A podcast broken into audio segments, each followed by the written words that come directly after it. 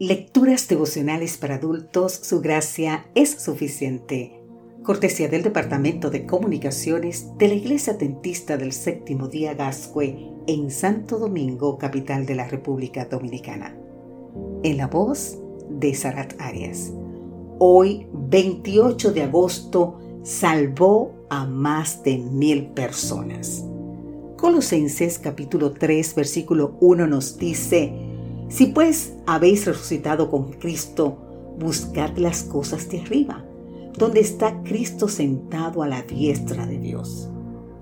Colosenses capítulo 3 es un documento precioso y motivador para la verdadera vida cristiana. Renacidos para un nuevo estilo de vida ya que han resucitado con Cristo, concentren su atención en las cosas de arriba, no en las de la tierra. Hagan morir todo lo que es propio de la naturaleza terrenal, inmoralidad sexual, impureza, bajas pasiones, malos deseos y avaricia, la cual es idolatría. Abandonen también todo eso, enojo, ira, malicia, calumnia y lenguaje obsceno. Dejen de mentirse unos a otros. Revístanse de afecto entrañable y de bondad, humildad, amabilidad y paciencia, de modo que se toleren unos a otros y se perdonen si alguno tiene queja contra otro. Así como el Señor los perdonó, perdonen también ustedes por encima de todo. Vístanse de amor, que es el vínculo perfecto. Eso nos dice Colosenses capítulo 3, exactamente del versículo 1 hasta el 14. Orientaciones para la familia y las relaciones laborables. Esposas, estén dispuestas a servir a su esposo, que es lo que deben hacer como seguidoras del Señor. Esposos, amen a su esposa y no la traten mal.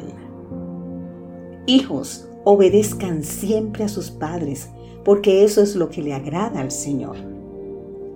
Padre, no sean tan exigentes con sus hijos, para que ellos no se desanimen. Siervos, obedezcan siempre en todos sus amos terrenales, incluso cuando no los estén mirando, porque más que agradar a la gente, lo que les debe importar es trabajar honestamente por respeto al Señor.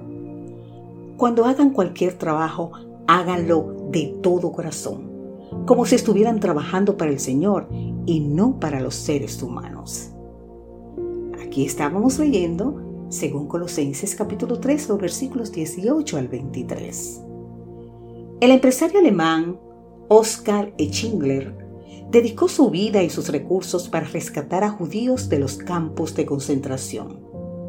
Salvó así a 1.100 personas durante el holocausto nazi. Su cuerpo está sepultado en Jerusalén, en memoria de una vida de compasión en favor de los demás. Fue homenajeado con una placa que dice de la siguiente manera, Aquel que salva una vida, salva el mundo entero.